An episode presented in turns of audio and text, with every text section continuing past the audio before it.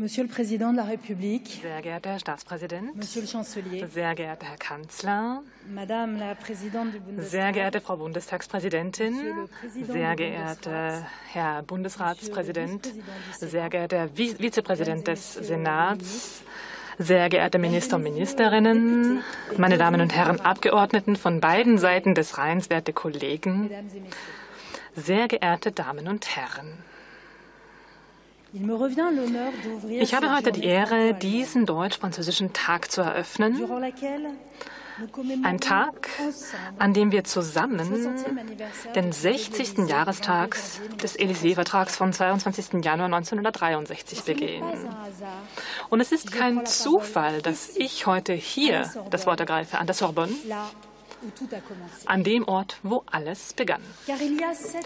Denn vor sieben Jahrhunderten, in diesem Haus der Studierenden, das von Robert de Sorbonne geschaffen wurde, gab es eine französische Nation und eine deutsche Nation, die gemeinsam zusammenarbeiteten, forschten und studierten. Ja, damals stand der Begriff Nation an der Sorbonne für alle Studierenden aus einem bestimmten Bereich der Welt. In dieser Universität, die den sogenannten Humanité Classique, den klassischen Altertumswissenschaften gewidmet war, umfasste die französische Nation ähm, Studierende aus den romanischsprachigen Ländern, Frankreich, Spanien, Portugal, Italien und die deutsche Nation, all diese jungen Europäer aus dem Rheinland und Nordeuropa, also ihre Vorgänger, liebe französische Jugend, liebe europäische Jugend, die, ihr so, zahl, die so zahlreich nach Paris geströmt waren, dass man sogar die oberdeutsche Nation von der unterdeutschen Nation unterscheiden musste. Nationen im Sinne der Sorbonne waren also keine feindlichen und chauvinistischen Gruppen, nein. Es waren vor allem menschliche Kollektive. Jedes mit seiner Sprache, seiner Kultur, mit seinen Gebräuchen und Sitten, die niemand aufgeben musste. Aber jeder wollte auch die Sitten des anderen kennen, die Kulturen und Sprachen der anderen Nationen, um gemeinsam etwas Größeres aufzubauen. Und in sieben Jahrhunderten, trotz der Kriege, trotz Dramen, trotz des vergossenen Blutes auf den Schlachtfelden der Welt, wollten diese aufgeklärten Denker dieses Wunder der Sorbonne ausweiten, verbreiten, damit die Nationen schlussendlich zu Familien werden in einem großen europäischen Ganzen. Ja, und so haben sich die Geschichten von Frankreich, von Deutschland immer schon verwoben, sich vermischt, um eine einzige und gemeinsame deutsch-französische Geschichte aufzubauen, deren Erben wir heute hier sind. Das ist kein frommer Wunsch, den ich äußere. Das ist eine Realität, die sich leicht feststellen lässt. Eines der charmantesten Denkmäler des Großraums Berlin trägt einen französischen Namen, Sans Souci, wo Friedrich II. schon Voltaire empfing. Und das berühmteste Denkmal in Frankreich trägt einen deutschen Namen, Eifel, eine Rheinregion, aus der die Familie von Gustav Eiffel entstammt, der im Übrigen in Bonnighausen geboren war. Der Rhein, man sieht, war kein Graben, keine Kluft zwischen unseren Völkern. Hegel hatte recht, als er sagte, ein Fluss trennt nicht, ein Fluss ist etwas, das die Völker eint. Unsere politische Kunst besteht nun darin, auch Brücken zu bauen. Nach Hegel war es Victor Hugo, der 1842 schrieb, für ein Universum im Gleichgewicht bedarf es in Europa als doppelten Schlussstein des Kontinents zweier großer Staaten am Rhein, die beide von diesem Fluss der Erneuerung genährt und aufs engste verbunden werden. Der große Schriftsteller war gerade durch das Rheintal gereist. Er hatte einen herrlichen Bericht darüber verfasst und schloss mit der folgenden Aussage, Frankreich und Deutschland sind so recht wesentlich Europa. Wie viele französische Hugenotten haben den Rhein überquert, um in Deutschland Asyl zu finden und sich dort niederzulassen? Wie viele französische, wie viele deutsche Bürger haben später den Nationalsozialisten geflohen, um in Frankreich einen Hafen der Freiheit zu finden? Und ich weiß das nur zu gut. Ich selbst als, ja, als Enkelin einer Bürgerin aus München, die nach Lothringen geflüchtet ist. Ich denke an Rosa, meine Großmutter, die in Deutschland geboren ist. Die Frau eines polnischen Flüchtlings. Beide haben dann die französische Staatsbürgerschaft erhalten. Und das sage ich, weil ich schon seit meiner frühesten Kindheit, ich, die Präsidentin der Nationalversammlung Frankreichs, immer schon deutsche Worte gehört habe. Deutsche Worte, mit der sich die Liebe einer alten Frau für ihre Enkelin ausgedrückt hat und die Hoffnung eines glücklichen Lebens in Europa. Sie wäre heute sehr bewegt und stolz, uns heute hier so zu sehen, zu sehen, dass dieses Versprechen Realität geworden ist. Und zwar dank des Verantwortungsbewusstseins, das sich auf beiden Seiten des Rheins durchgesetzt hat.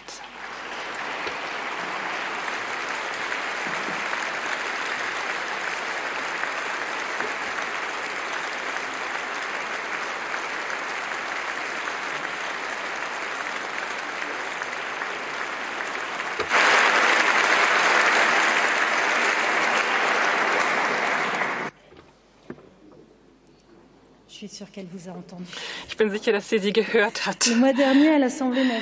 Letzten Monat habe ich an der französischen Nationalversammlung eine Gedenktafel zu Ehren von einem großen parlamentarischen Redner anbringen lassen, Aristide Briand. Er war Abgeordneter, Minister, Regierungschef während der Schlacht von Verdun.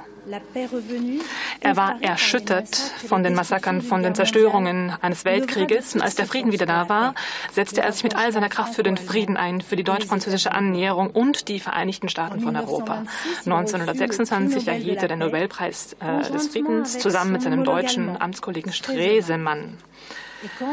Ja, und als die französischen Abgeordneten im Halbrund des Bourbonenpalasts ihn darum baten, sich zu seinen Kontakten mit der Regierung der Weimarer Republik zu äußern, antwortete er folgendermaßen, und bitte denken Sie darüber nach. Wir haben europäisch gesprochen. Das ist eine neue Sprache, die ein jeder von uns lernen muss. Die Weltwirtschaftskrise von 1929, der Aufstieg der Nationalismen hat diese schöne Vision verhindert. Zumindest äh, konnte sie nicht gleich umgesetzt werden. Aber einen Weltkrieg später wissen wir, wir Demokraten, wir Humanisten auf beiden Seiten des Rheins, dass Aristide Briand doch recht hatte. Deswegen haben vor 60 Jahren, am 22. Januar 1963, der General de Gaulle und Kanzler Adenauer diesen außergewöhnlichen Élysée-Vertrag unterzeichnet, der eine solide, konkrete und erneuerte Grundlage für die deutsch-französische Freundschaft geschaffen hat.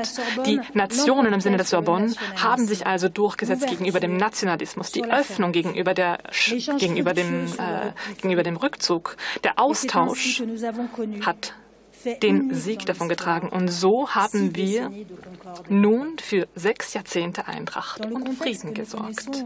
Im aktuellen Kontext, und das möchte ich betonen, ist die deutsch-französische Freundschaft ein wertvolles Gut. Überall hören wir populistische Reden, fremdenfeindliche Reden, die, ja, die wehtun. An unserer Ostflanke beispielsweise hat sich dadurch eine große Konsequenz gezeigt, der Krieg. Unsere Verantwortung ist es nun, diese destruktiven Kräfte zu vertreiben. Dass wir gemeinsam gegen sie vorgehen. Die deutsch-französische Freundschaft, das ist das Gegengift gegen ein Gift, das fast zweimal Europa bewältigt hätte, der Nationalismus und der Expansionismus. Die deutsch-französische Freundschaft garantiert die Demokratie, den Wohlstand in der Gegenwart, aber auch in der Zukunft.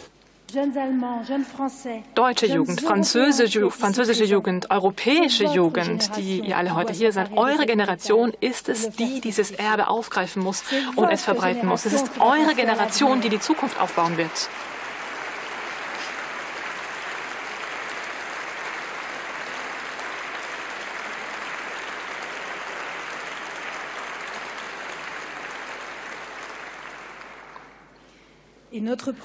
Und wir wollen allen voran in euch investieren, in die deutsch-französische Jugend, die die Welt verändern wird.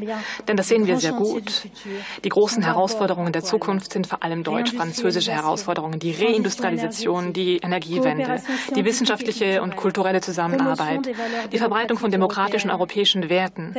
Das sind die großen Herausforderungen für unsere beiden Länder, für unsere Jugend, die aber auch wunderbare Möglichkeiten der Erneuerung und des Fortschritts darstellen. Sie sehen es sehr gut.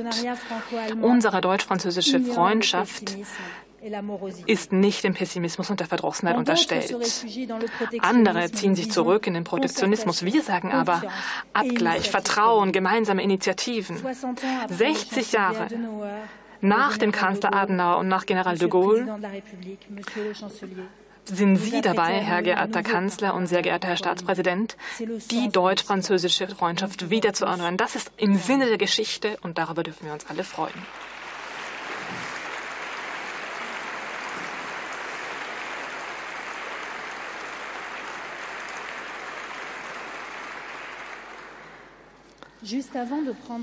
Kurz vor meiner Rede hier heute Morgen war ich im Pantheon. Und zwar mit meiner Kollegin Bärbel Bass. Dort wurden, wollten wir äh, Simone Weil unsere Ehre erweisen, eine Holocaust-Überlebende, erste Präsidentin des Europäischen Parlaments. In diesem Tempel der großen Männer und Frauen wollten wir einer großen Frau unsere Ehre erweisen, die mit sehr viel Weitsicht äh, in der Politik auch handelte und die sagte, Europa, das ist allen voran der beendete Konflikt zwischen Frankreich und Deutschland. Ja, das ist schon nun länger der Fall, seit etwas mehr als 20 Jahren bauen wir unsere, unser Vertrauen auf, gemeinsam. Und ich kann nun sagen, sie hatte sehr recht. Die deutsch-französische Freundschaft wird auch erneuert werden aufgrund unserer gemeinsamen Erklärung, liebe Bärbel, eine, eine Erklärung, die sehr umfassend ist. Denn wir haben Partnerparlamente, wir sind verpartnert und werden uns gemeinsam für den Fortschritt einsetzen. Ich bin sicher. Und der Fortschritt ist ein deutsch-französischer, um die Freundschaft zwischen unseren Ländern zu fördern, mit den demokratischen Werten, mit unseren ökologischen Ansprüchen, mit unserer Wachsamkeit bei den Frauenrechten, weiß ich, dass ich auf dich zählen kann, liebe Bärbel. Und ich freue mich wirklich, dir jetzt das Wort übergeben zu dürfen. Vielen herzlichen Dank.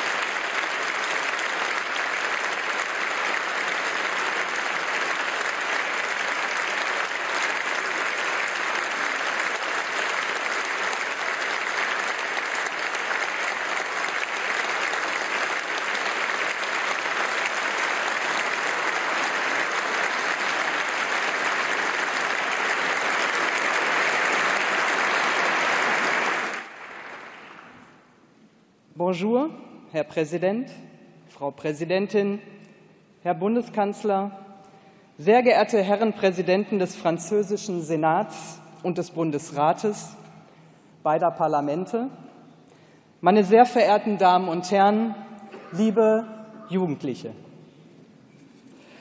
Der Élysée-Vertrag war ein Neuanfang in der Geschichte unserer Länder und in der Geschichte Europas.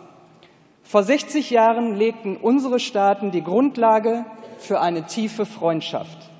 Eine Freundschaft, die zum Motor der europäischen Einigung wurde.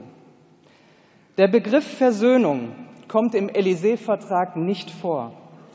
Dieser Vertrag steht aber für eine beispiellose Aussöhnung zwischen zwei Nationen und für einen neuen Geist der Verständigung. 1963 lag der Zweite Weltkrieg erst 18 Jahre zurück und damit das Leid, das Deutschland über Europa brachte. Auch der verheerende Erste Weltkrieg war im Gedächtnis der Menschen noch sehr präsent. Aussöhnung verlangt Mut, Menschlichkeit und Großherzigkeit. In der Zivilgesellschaft gab es früh Menschen, die sich für eine echte Versöhnung aussprachen. Weitsichtige Persönlichkeiten wie Charles de Gaulle und Konrad Adenauer, Alfred Grosser und Carlo Schmid haben die Verständigung vorangetrieben. Ich verneige mich mit tiefer Dankbarkeit und Respekt vor allen Menschen, die sich für die Überwindung der Feindschaft und den Aufbau dieser Freundschaft unserer Länder engagiert haben.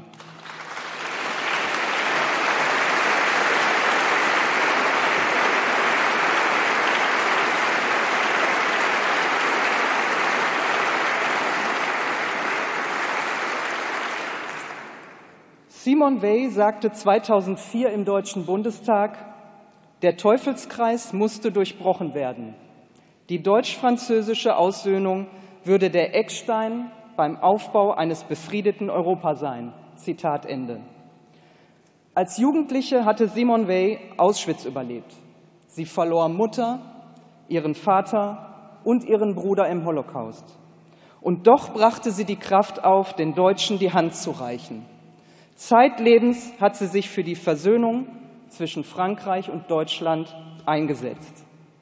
Liebe Frau Präsidentin Cher Yael, danke, dass Sie mich eingeladen haben, gemeinsam die Ruhestätte von Simone Weil im Pantheon aufzusuchen.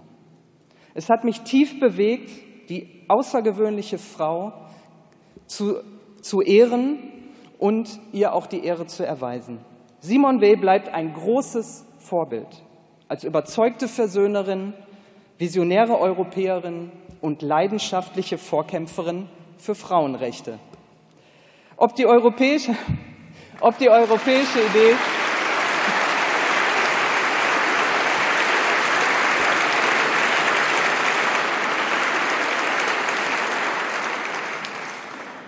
Ob die europäische Idee als Friedensprojekt noch verständlich sei, fragte manch einer noch vor kurzem. Frieden schien selbstverständlich, vor allem für die junge Generation. Der Angriffskrieg Russland gegen die Ukraine, dem 2014 die völkerrechtswidrige Annexion der Krim voranging, zeigt uns, wir haben uns bitter geirrt. Die Mahnung Jean-Claude Junckers ist schmerzlich aktuell. Wer an Europa zweifelt, wer an Europa verzweifelt, sollte Soldatenfriedhöfe besuchen. Zitat Ende.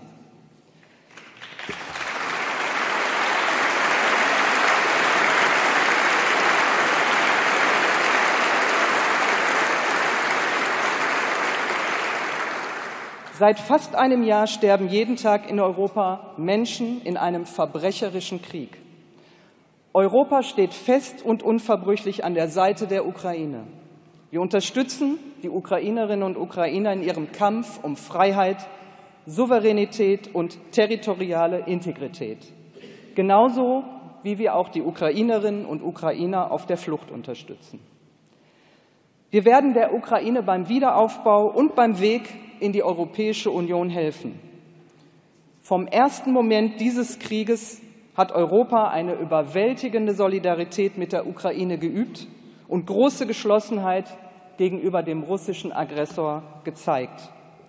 Das liegt auch in unserem Interesse.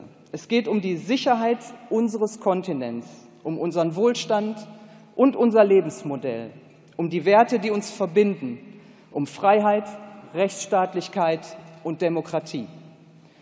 Wir müssen die Grundlagen der Europäischen Union verteidigen, auch gegen Angriffe von innen. Nur wenn Europa im Inneren stark ist, können wir unsere Werte international behaupten.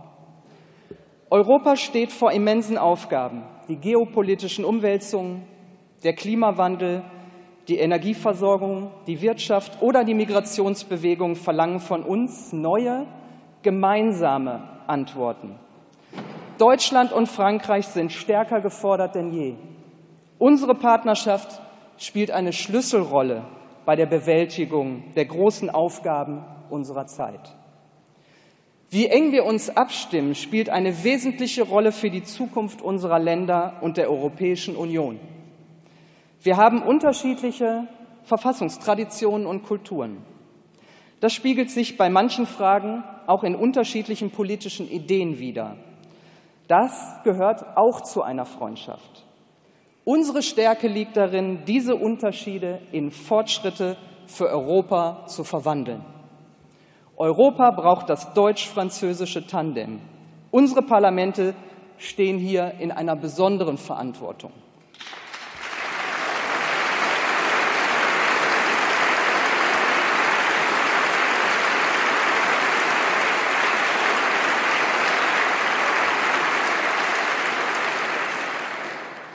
Erst recht in einer Zeit, in der Demokratien unter Druck stehen und das Vertrauen vieler Bürgerinnen und Bürger in die Politik in besorgniserregender Weise schwindet.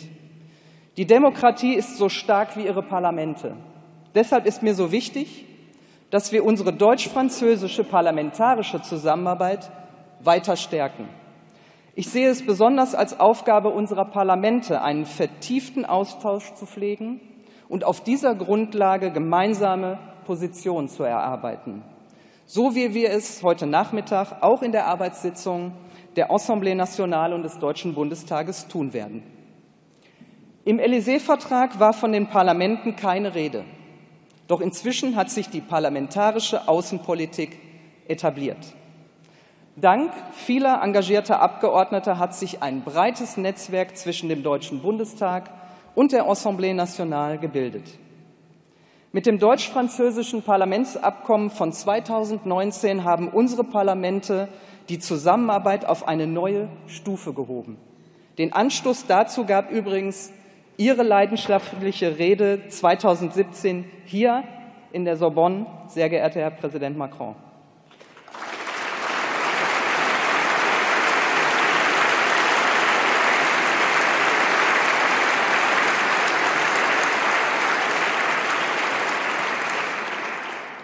Der Deutsche Bundestag und die Assemblée nationale haben ihren Appell nach einer neuen Dynamik in unseren Beziehungen schnell aufgegriffen und dieses binationale Parlament gegründet. Und das ist weltweit einmalig.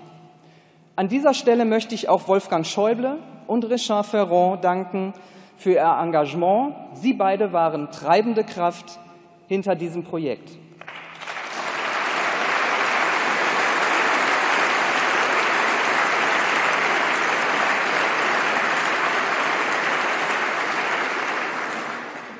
Unsere noch junge Parlamentarische Versammlung war während der Pandemie nicht nur arbeitsfähig, sondern hat auch an Profil gewonnen. Das zeigt, wie stark die deutsch-französische Partnerschaft insgesamt ist und zeugt von gegenseitigem Vertrauen. Es ist mir ein persönliches Herzensanliegen, die deutsch-französische Parlamentskammer intensiv zu nutzen und weiterzuentwickeln. Darin bin ich mir mit meiner Amtskollegin einig. Und ich habe eine gemeinsame Erklärung mit ihr zusammen erarbeitet und für dieses Jubiläum. Damit wollen wir auch die Zusammenarbeit unserer beiden Parlamente, die deutsch-französischen Lösungen suchen für den Integrationsprozess in Europa. Dieses Jubiläum ist ein guter Anlass, auch den deutsch-französischen Parlamentspreis wiederzubeleben. Die letzte Auslobung liegt schon sieben Jahre zurück. Wir hatten den Parlamentspreis anlässlich des 40. Jahrestages des Élysée-Vertrages beschlossen. Er zeichnet wissenschaftliche Werke aus, die zu einer besseren gegenseitigen Kenntnis der beiden Länder beitragen. Sehr geehrte Damen und Herren, nach dem Zweiten Weltkrieg war klar, dass wir nur mit neuen Ansätzen Hass und Feindschaft in Europa überwinden können. Aussöhnung und Verständigung konnten kein Eliteprojekt sein. Sie brauchten eine möglichst breite Beteiligung der Bevölkerung, Begegnung der Bürgerinnen und Bürger. Es entstand ein immer dichteres Netz von Städtepartnerschaften. Mittlerweile sind es mehr als 2200 deutsch-französische Partnerschaften unter Beteiligung von Städten, Departements und Regionen. Besonders intensiv ist die Zusammenarbeit in den Grenzregionen. Hier sind unsere alltäglichen Beziehungen echt eng verflochten, zwischenmenschlich, wirtschaftlich und kulturell. Das hat sich in der Pandemie gezeigt. Die kurzzeitige Schließung der Grenze war ein Schock für viele Menschen. Heute sind die Grenzen wieder wie vor der Pandemie, kaum noch wahrnehmbar. Sehr geehrte Damen und Herren, nach dem gescheiterten Verfassungsreferendum 2005 hat Simon Weil festgestellt, die Jungen sind von der Selbstverständlichkeit Europas überzeugt. Wir haben es versäumt, ihnen das Gegenteil klarzumachen. Zitat Ende. Was wir in Europa in den vergangenen Jahrzehnten erreicht haben, ist keine Selbstverständlichkeit. Das vergessen wir manchmal. Das gilt für Europa, das gilt für die Demokratie, das gilt für den Frieden und das gilt ebenso für die deutsch-französische Freundschaft. Deswegen freue ich mich sehr, dass junge Menschen aus Frankreich und Deutschland an diesem Festakt teilnehmen. Danke, dass Sie alle hier sind.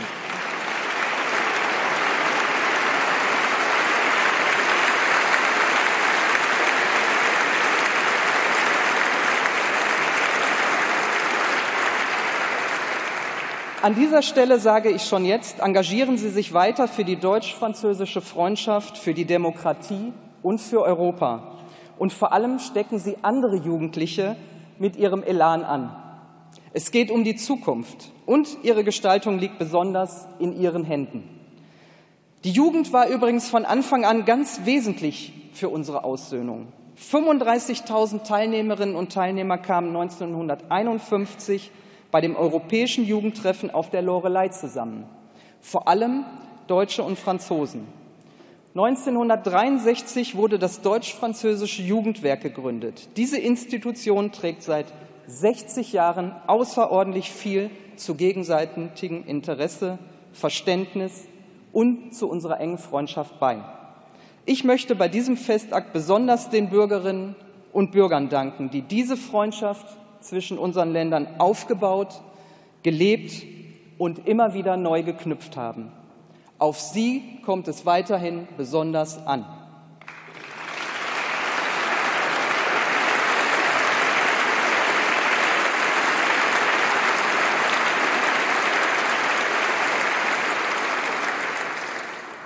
Meine Damen und Herren, vertiefen wir unsere besondere Freundschaft weiter mit neuen Ideen und frischen Impulsen, Seien wir ehrgeizig für eine Zukunft unserer Länder und für eine Zukunft in Europa. Merci, vielen Dank.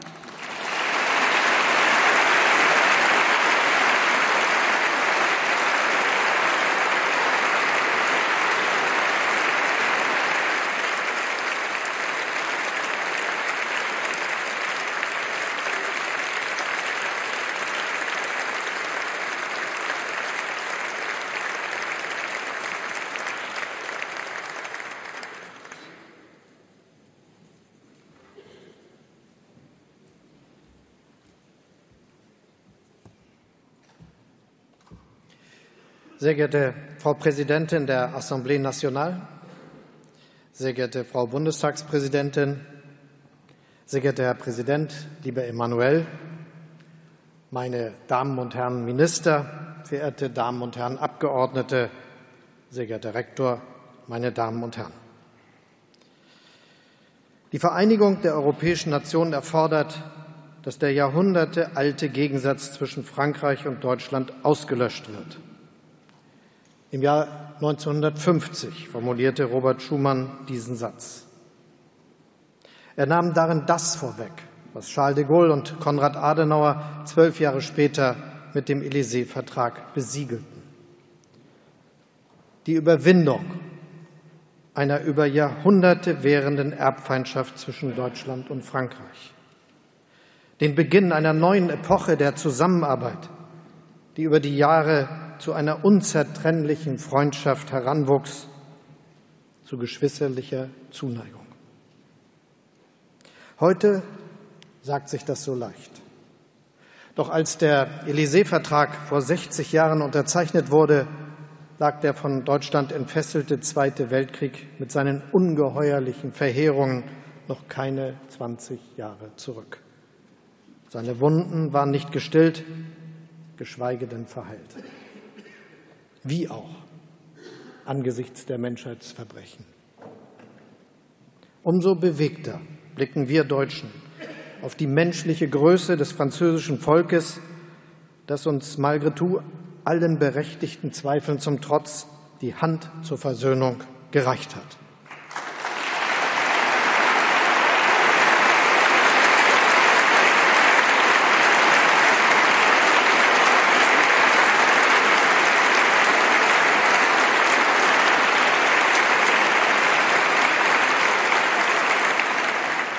Diese historische Versöhnungsgeste stand am Beginn der europäischen Einigung. Sie steht in ganz besonderer Weise für Frankreichs Rolle als unentbehrlicher Nation, als Nation indispensable beim Aufbau eines vereinten Europas. Frankreich ist und bleibt das auch heute.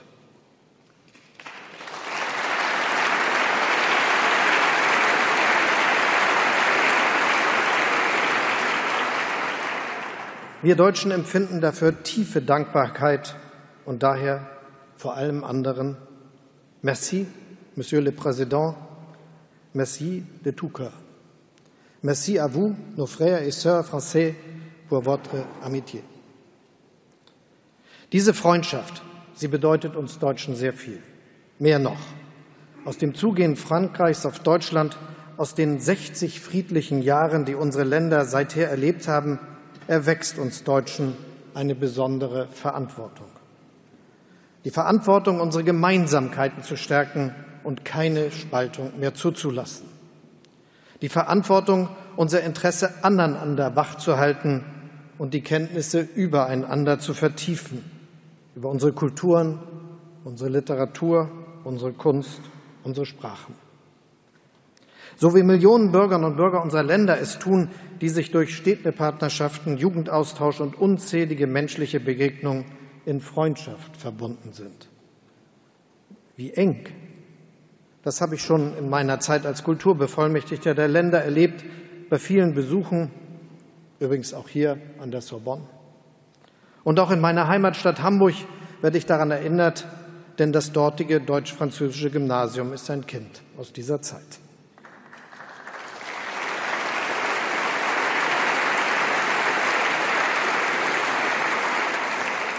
Und nicht zuletzt teilen wir als Deutsche und Franzosen die Verantwortung, unsere Partnerschaft in den Dienst eines friedlichen und vereinten Europas zu stellen.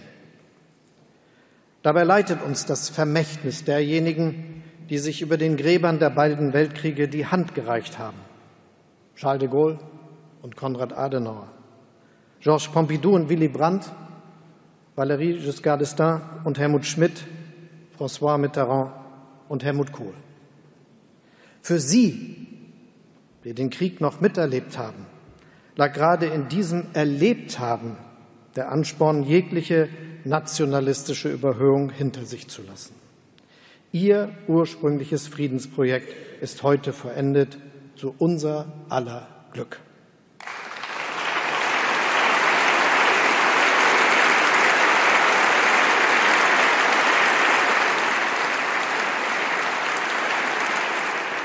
Denn Krieg zwischen unseren Nationen, Krieg zwischen den Mitgliedstaaten der Europäischen Union ist für uns, die in Frieden und Freiheit geborenen, unvorstellbar geworden. So fremd ist uns diese Vorstellung, dass manch einer schon fürchtet, damit schwinde auch unser Antrieb, Europa weiter voranzubringen. Doch das wäre grundfalsch, es wäre fahrlässig. Die Herausforderungen, vor denen wir Europäerinnen und Europäer stehen, haben sich radikal verändert. Heute geht es nicht mehr darum, einen Krieg im Innern unserer Union zu verhindern und zu vermeiden, sondern darum, unsere europäische Friedensordnung und unsere Werte zu erhalten und verteidigen gegen Fliehkräfte innerhalb unserer Union, vor allem aber gegen Bedrohungen von außen. Das, meine Damen und Herren, ist das europäische Friedensprojekt in der Zeitenwende, die wir erleben. In der deutsch-französischen Freundschaft hat auch dieses neue europäische Friedensprojekt ein sicheres Fundament. Denn unsere Freundschaft steht für ein geeintes Europa und eine Friedensordnung, die auf den Prinzipien der Charta der Vereinten Nationen beruht. Für die Achtung der Grundrechte und Freiheiten eines jeden Individuums, festgeschrieben von ihren Vorgängern den Abgeordneten der Assemblée Nationale im Revolutionsjahr 1789. Für Rousseaus aufklärerischen Gedanken, dass die Souveränität vom Volk ausgeht und darauf aufbauen für Kants Idee vom Rechtsstaat als Bollwerk gegen alle staatliche Willkür. Für den demokratischen Parlamentarismus, der vor 175 Jahren aus Frankreich kommt, erste zunächst leider nur allzu zaghafte Wurzeln auch auf deutschem Boden schlug. Und nicht zuletzt für die Idee liberaler und solidarischer Gesellschaften. europäischer Gesellschaften eben die Eigenverantwortung verbinden mit dem Respekt vor jeder Bürgerin und jedem Bürger. Griechen, Spanier und Portugiesen sind über die Jahre zu unserer Gemeinschaft gestoßen, nachdem sie ihre Diktaturen abgeschüttelt hatten. Länder in Nord- und Westeuropa, angezogen von den Errungenschaften des vereinten Europas. Und schließlich, nach dem Einreißen des Eisernen Vorhangs, auch die Nationen Mittel- und Osteuropas. Ihr Freiheitswille und Ihr Verlangen nach Demokratie hat unsere Union belebt und bereichert.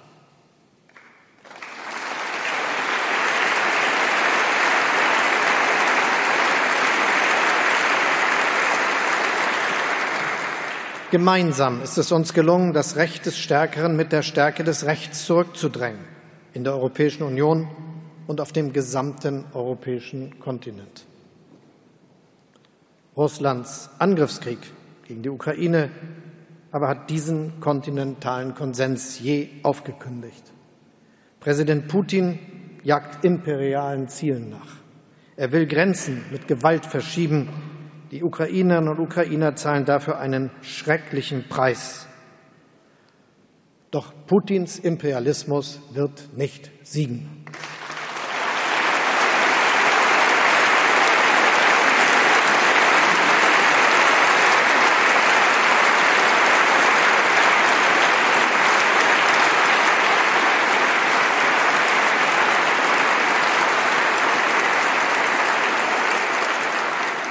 Wir sind es, die gemeinsam mit unseren Freunden und Partnern die nächsten Kapitel der europäischen Geschichte schreiben. Und wir lassen nicht zu, dass Europa zurückfällt in eine Zeit, in der Gewalt die Politik ersetzte und unser Kontinent von Hass und nationalen Rivalitäten zerrissen wurde. Dafür stehen nicht zuletzt unsere vor einigen Tagen getroffenen Entscheidungen der Ukraine Schützenpanzer, Spähpanzer und weitere Flugabwehrbatterien zu liefern, eng abgestimmt untereinander und mit unseren amerikanischen Freunden.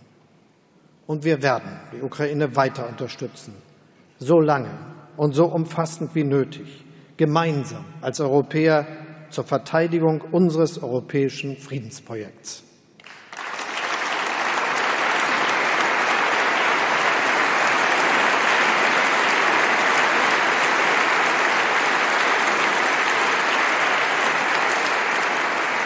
Dieser gemeinsame Wille, diese Entschlossenheit ist ein entscheidender Schritt hin zu einem souveränen Europa.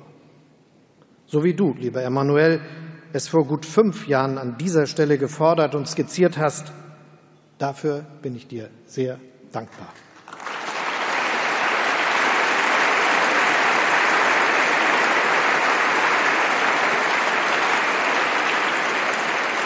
Heute arbeiten wir Seite an Seite daran, Europas Souveränität zu stärken, indem wir unsere Kräfte dort bündeln, wo die Nationalstaaten allein an Durchsetzungskraft eingebüßt haben, bei der Sicherung unserer Werte in der Welt, beim Schutz unserer Demokratie gegen autoritäre Kräfte, aber auch im Wettbewerb um moderne Technologien, bei der Sicherung von Rohstoffen, bei der Energieversorgung oder in der Raumfahrt.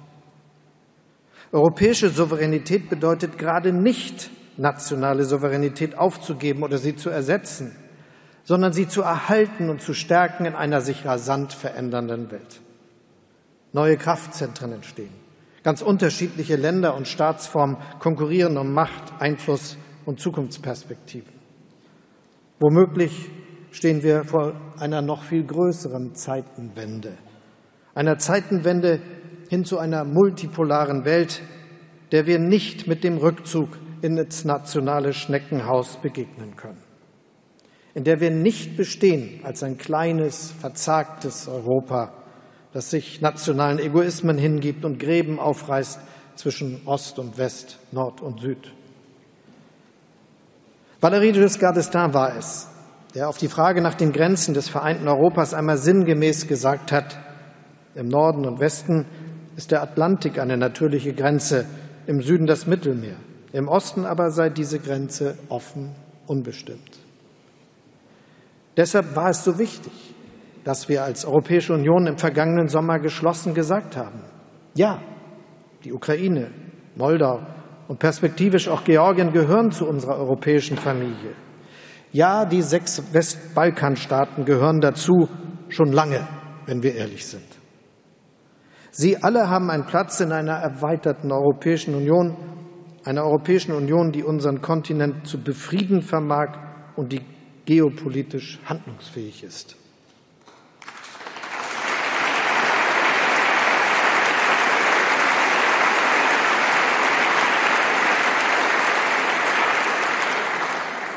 Bis dahin ist es noch ein weiter Weg. Wie in früheren Erweiterungsrunden auch gilt es, die Handlungsfähigkeit dieser erweiterten Union auch durch institutionelle Reformen abzusichern.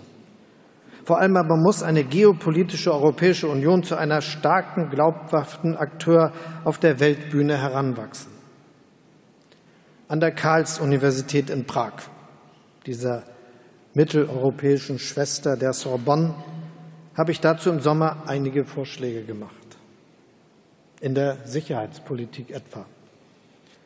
Konkret geht es um ein besseres Zusammenspiel unserer Verteidigungsanstrengungen, eine engere Kooperation unserer Rüstungsindustrien und einen koordinierten Aufwuchs europäischer Fähigkeiten. Deshalb ist es so wichtig, dass wir die kommende Generation europäischer Kampfflugzeuge und Panzer gemeinsam entwickeln, in Deutschland und Frankreich zusammen mit unseren spanischen Freunden. Ebenso bedeutsam ist, dass wir das europäische Wirtschafts- und Sozialmodell zukunftsfähig machen.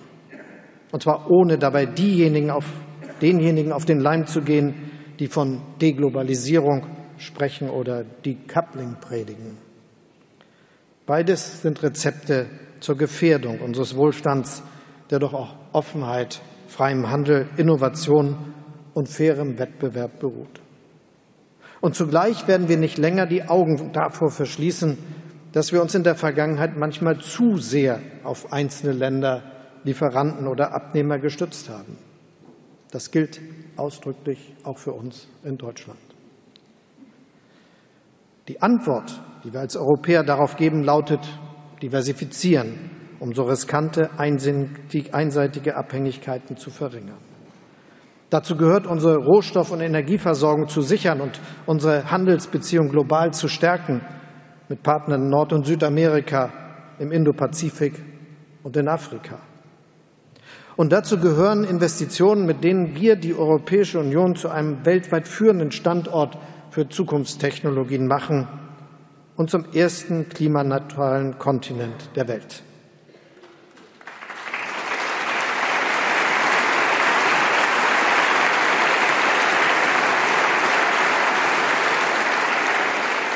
Auch das, meine Damen und Herren, ist Teil eines souveränen geopolitischen Europas. Und ich bin froh, lieber Herr Manuel, dass wir uns in diesen Zielen einig sind. Denn wie in der Vergangenheit wird es auch in Zukunft auf die Zusammenarbeit unserer beiden Länder ankommen. Als Impulsgeber in einem geeinten Europa, als diejenigen, die Differenzen zwischeneinander und zwischen den Ländern Europas überwinden und ich habe keinen Zweifel, dass uns das gemeinsam gelingt.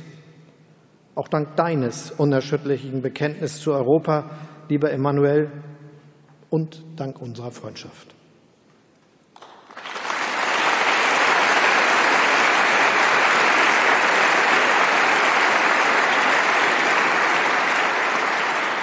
Der oft zitierte deutsch-französische Motor läuft nicht nur dann besonders gut, wenn er leise, kaum wahrnehmbar vor sich hinschnurrt, wie das oft der Fall ist. Der deutsch-französische Motor ist eine Kompromissmaschine, gut geölt, aber zuweilen eben auch laut und gezeichnet von harter Arbeit. Sein Antrieb bezieht er nicht aus süßem Schmus und leerer Symbolik, sondern aus unserem festen Willen, Kontroversen und Interessenunterschiede immer wieder in gleichgerichtetes Handeln umzuwandeln. Weil wir wissen, wenn es uns gelingt, Kompromisse zu finden, trotz unserer unterschiedlichen staatlichen und wirtschaftlichen Verfasstheit, trotz der Verschiedenheit unserer politischen Institutionen, trotz ganz unterschiedlicher historischer Erinnerungen, nationalstaatlicher Traditionen und Geografien, dann entstehen Lösungen, die auch für andere tragfähig sind. Und weil wir wissen, nur mit dem anderen an unserer Seite, als Freund und engstem Partner, als couple fraternel, hat auch unser eigenes Land eine gute Zukunft.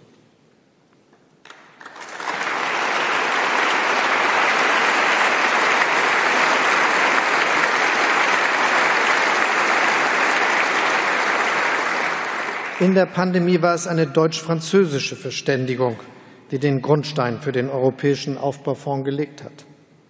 Und auch in der aktuellen Lage stehen wir einander bei, indem Strom aus Deutschland nach Frankreich fließt und umgekehrt Gas aus Frankreich nach Deutschland. So übersetzen wir unsere geschwisterliche Zuneigung in praktische, gelebte Solidarität.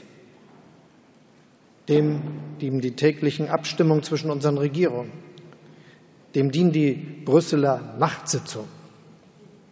Dem dienen unsere Ministerräte, so wie heute, bei denen es um handfeste Ergebnisse für unsere Bürgerinnen und Bürger geht.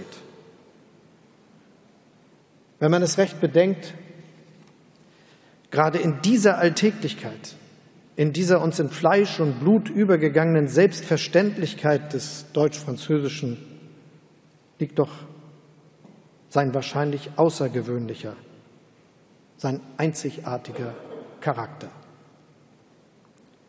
Nutzen wir unsere unzertrennliche Freundschaft, nutzen wir unsere geschwisterliche Zuneigung, um gemeinsam mit unseren europäischen Partnern die Gegenwart und die Zukunft unseres Kontinents zu gestalten. Es lebe die deutsch-französische Freundschaft in einem starken, vereinten Europa. Vive l'amitié fraternelle entre nos peuples.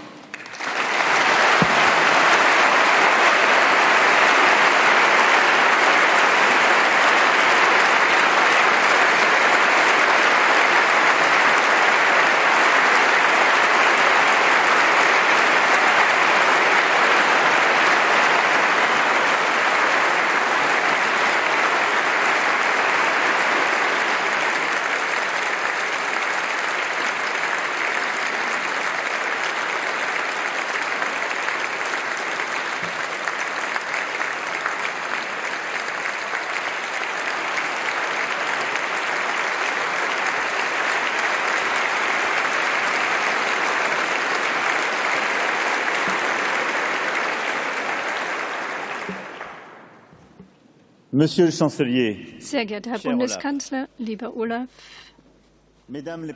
sehr geehrte Präsidentinnen des Deutschen Bundestages und der Assemblée Nationale, sehr geehrter Präsident des Bundesrats, sehr geehrter Herr Vizepräsident des Senats, werte Minister und Ministerinnen, meine Damen und Herren Abgeordnete, meine Damen und Herren Botschafter, Herr Direktor, liebe Freunde, liebe Freundinnen, meine Damen und Herren, ich freue mich sehr.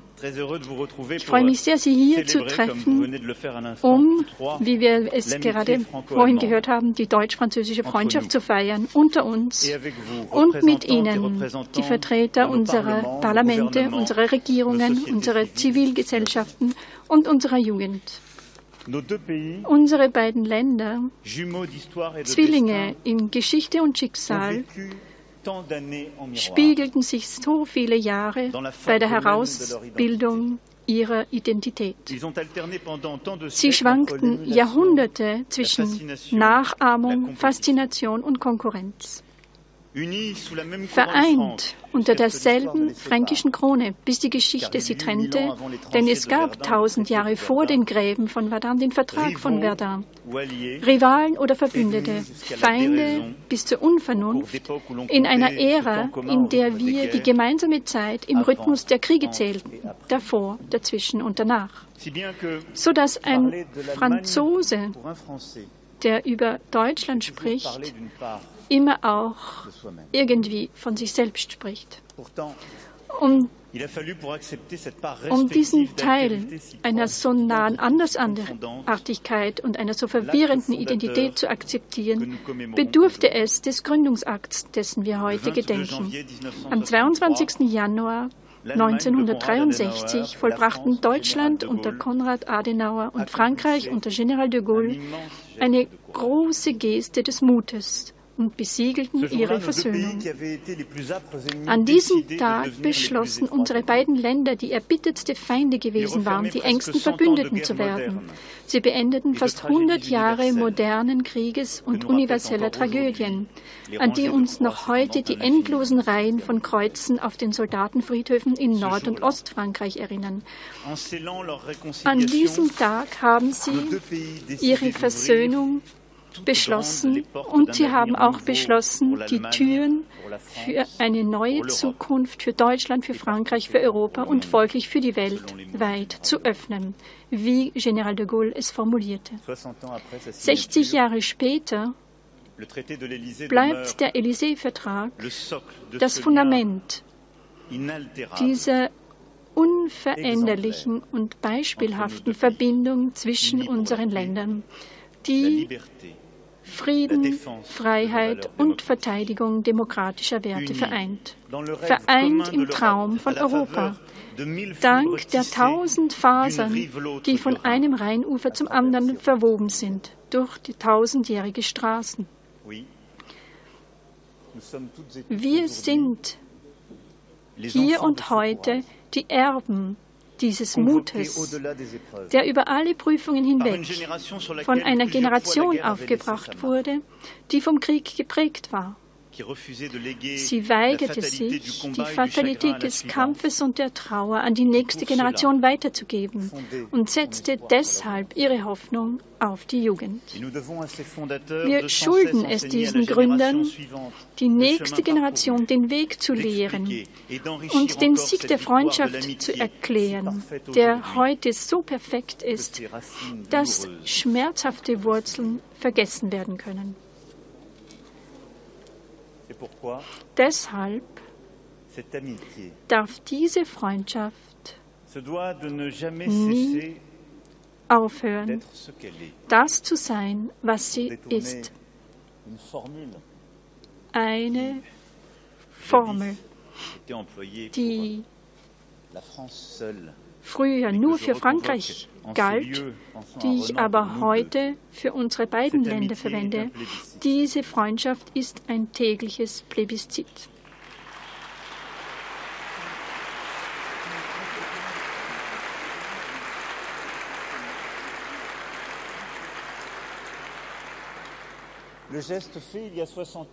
Diese Geste vor 60 Jahren war eine Geste des Mutes, denn es war nicht selbstverständlich.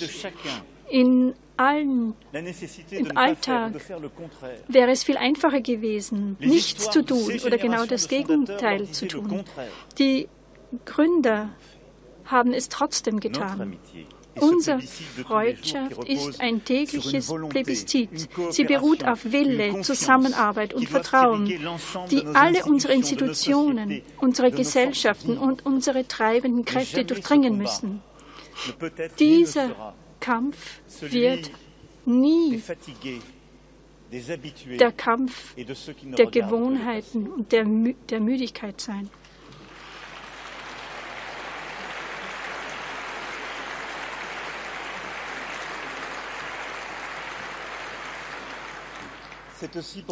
Aus diesem Grund haben wir vor vier Jahren in Aachen einen neuen Freundschaftsvertrag unterzeichnet. Nach dem historischen Erfolg unserer Aussöhnung durch den Élysée-Vertrag haben wir beschlossen, unsere Integration und unsere Konvergenzen in allen Bereichen zu vertiefen, im Dienste der EU, des Friedens, unseres ökologischen und digitalen Wandels, für die jungen Menschen in unseren beiden Ländern, für unsere Mitbürger, die auf beiden beiden Seiten unserer Grenzen leben und arbeiten. Und mit Ihnen, meine Damen und Herren Parlamentarier, dank der deutsch-französischen Parlamentarischen Versammlung, die parallel zum Vertrag von Aachen eingerichtet wurde. Ich möchte, abgesehen von den Initiativen, die Sie tragen, hier die, den ersten Jahrgang des Programms Generation Europa begrüßen, getragen vom deutsch-französischen Jugendwerk. Ein konkretes Beispiel für das in den Verträgen von Élysée und Aachen liegende Bestreben nach gegenseitigem Verständnis zwischen unseren Völkern für heute und für morgen.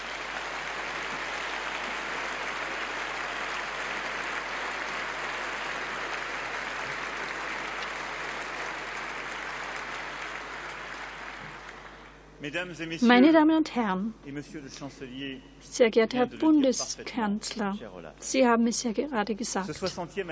Dieser 60. Jahrestag hat eine besondere Bedeutung in einer Zeit, in der sich die Ukraine dem russischen Aggressionen widersetzt, in der Frieden und Dialog missachtet wurden, in der die Hoffnung auf eine humanistische Ordnung in Europa bedroht ist. Angesichts dieser Gefahren müssen wir mehr denn je das Ideal eines geeinteren Europas, das sein Schicksal in die Hand nimmt, vorantreiben. Ja, dieses Europa, das wir im September 2017 getragen haben, unter dieser Kuppel. Und Sie selbst, Herr Bundeskanzler, im August 2022 an der Karls-Universität in Prag, in diesem anderen Tempel der humanistischen Werte Europas. Dieses Projekt zur Stärkung der europäischen Souveränität ist nun eine Notwendigkeit und eine Selbstverständlichkeit für alle.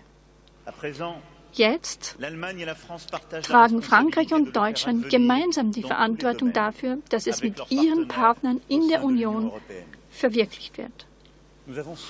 Wir haben es trotz der Pandemie geschafft. Wir haben eine beispiellose Investitionskapazität aller 27 Mitgliedstaaten und eine Bündelung gemeinsamer Schulden für künftige Investitionen. Das war bisher undenkbar. Wir werden gemeinsam investieren, Deutschland und Frankreich. Einige Wochen nach Beginn der Pandemie ist es uns gelungen. Wir tun dies auch Tag für Tag für die Verteidigung der Ukraine. Nach dem 24. Februar hat sich unsere Union weder gespalten noch sich ihrer Verantwortung entzogen. Unsere unerschütterliche Unterstützung wird fortgesetzt.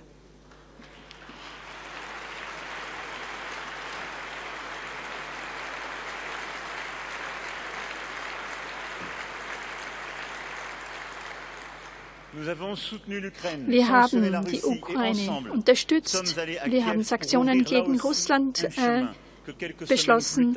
Wir haben einige Wochen später als Europa begonnen, die Ukraine zu unterstützen. Wir werden auch weiterhin die äh, klare Unterscheidung des Europäischen Rates unterstützen. Wir werden die Ukraine und Moldau den Kandidatenstatus und verleihen. Und wir werden auch die anderen Kandidaten des westlichen Balkans auch bei den notwendigen Reformen begleiten. Diese Verantwortung von Deutschland und Frankreich besteht auch darin, den Zusammenhalt der gesamten europäischen Familie zu stärken durch die europäische politische Gemeinschaft. Danke, Herr Bundeskanzler, für die Unterstützung bei diesem kontinentalen Projekt.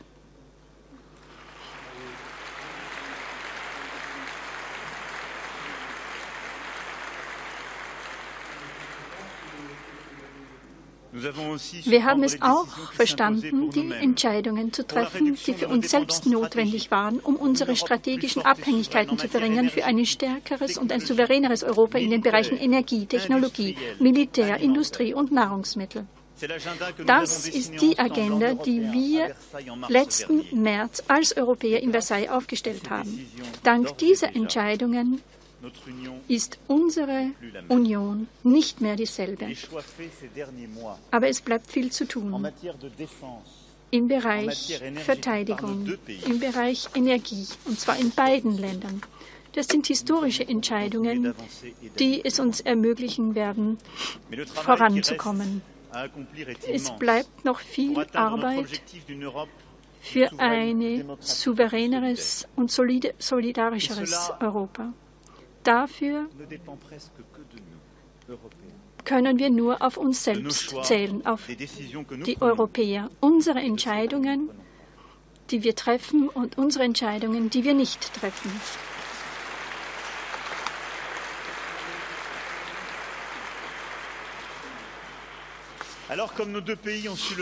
Weil es unseren Ländern an jedem Wendepunkt des europäischen Aufbauwerks gelungen ist, nicht, dass das einfach war, ganz im Gegenteil, schlage ich vor, dass Frankreich und Deutschland auf die Zukunft setzen.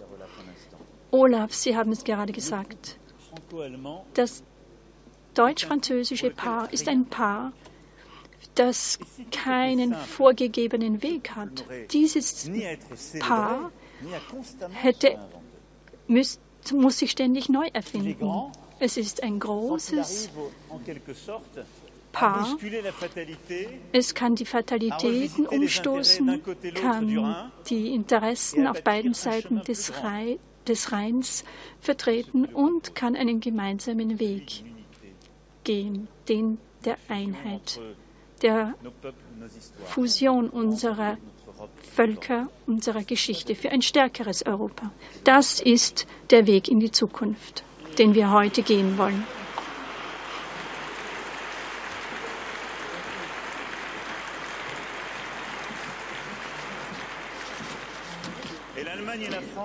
Frankreich und Deutschland, die den Weg der Versöhnung geebnet haben, müssen Vorreiter bei der Neugründung Europas werden.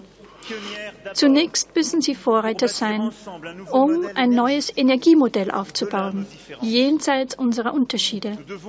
Wir müssen auf europäischer Ebene die für den äh, ökologischen Wandel notwendigen öffentlichen und privaten Investitionen fördern und beschleunigen. Wir müssen die Diversifizierung unserer Versorgungsquellen und Wege abschließen und kohlenstofffreie Energie auf unserem Kontinent fördern.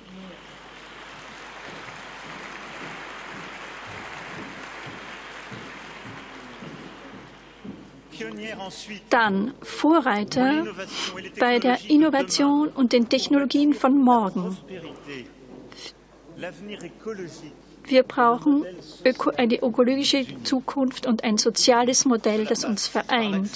Hier geht es um die Beschleunigung unserer Konvergenz, die Vereinfachung unserer Regeln.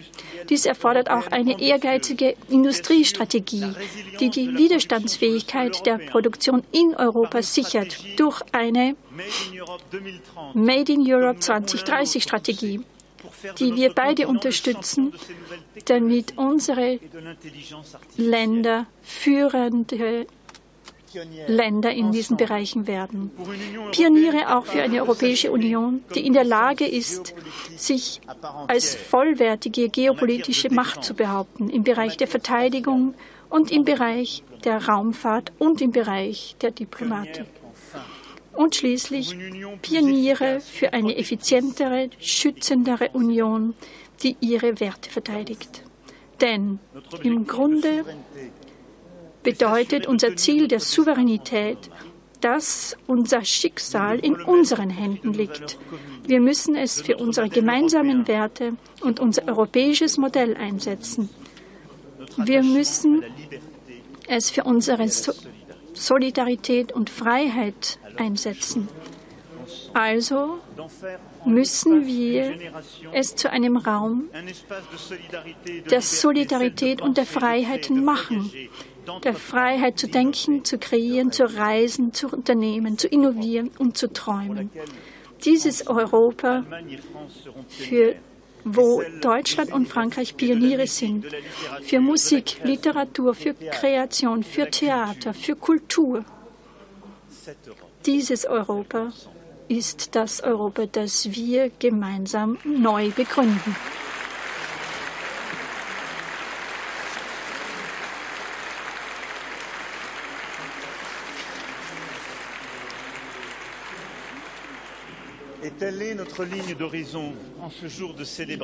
In diesem, an diesem Festtag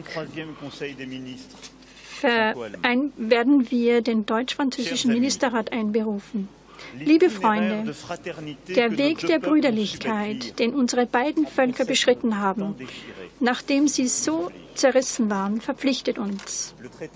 Der Élysée-Vertrag und das europäische Abenteuer waren unerhörte Schritte die durch Gewohnheit und Bequemlichkeit hätten verhindert werden können. Deshalb glaube ich, dass dieser Tag nicht nur ein Festtag sein muss, sondern auch ein Versprechen, dass wir neue Ambitionen definieren. Zu einem Zeitpunkt, wo die Geschichte erneut aus den Fugen zu geraten scheint, muss es uns gelingen, denn der Hoffnung gerecht zu werden, die unsere Vorgänger in uns gesetzt haben. Stellen wir uns den Gefahren der Zeit mit Mut und Vorstellungskraft, mit Pflicht, mit der Pflicht der Kühnheit treu zu bleiben, mit der Gewissheit, dass alles möglich ist, wenn wir vereint bleiben.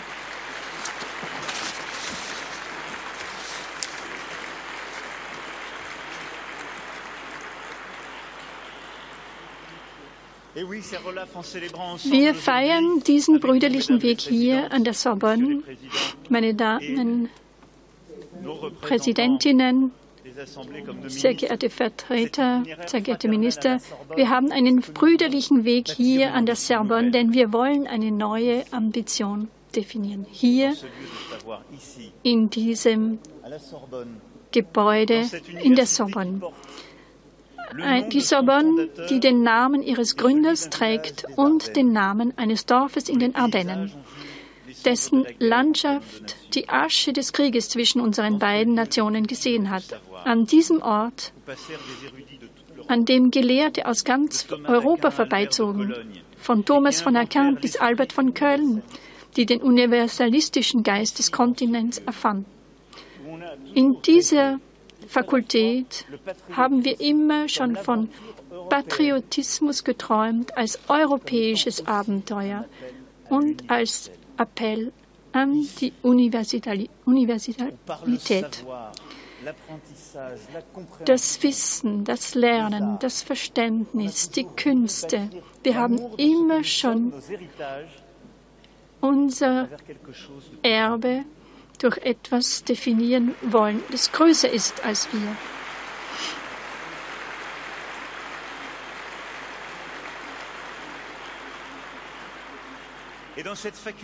In dieser Fakultät, die Ernst Robert Curtius ehrte, einen durch und durch europäischen Deutschen, der es nicht über sich bringen konnte, seine Liebe zur französischen Literatur auszulöschen. Klaus Mann hat geschrieben, in Bezug auf die Freundschaft zwischen Curtius und Gide, dass sie zwei Seelen in einer Brust waren. Das ist doch ein strahlendes Bild für zwei Seelen, die sich brüderlich zu einem gemeinsamen Schicksal verschworen haben. Zwei Seelen in einer Brust. Sie ähneln sich nicht, sie haben nicht dieselbe Geschichte, aber sie schlagen im Einklang in einer Brust. Zwei Seelen in einer Brust.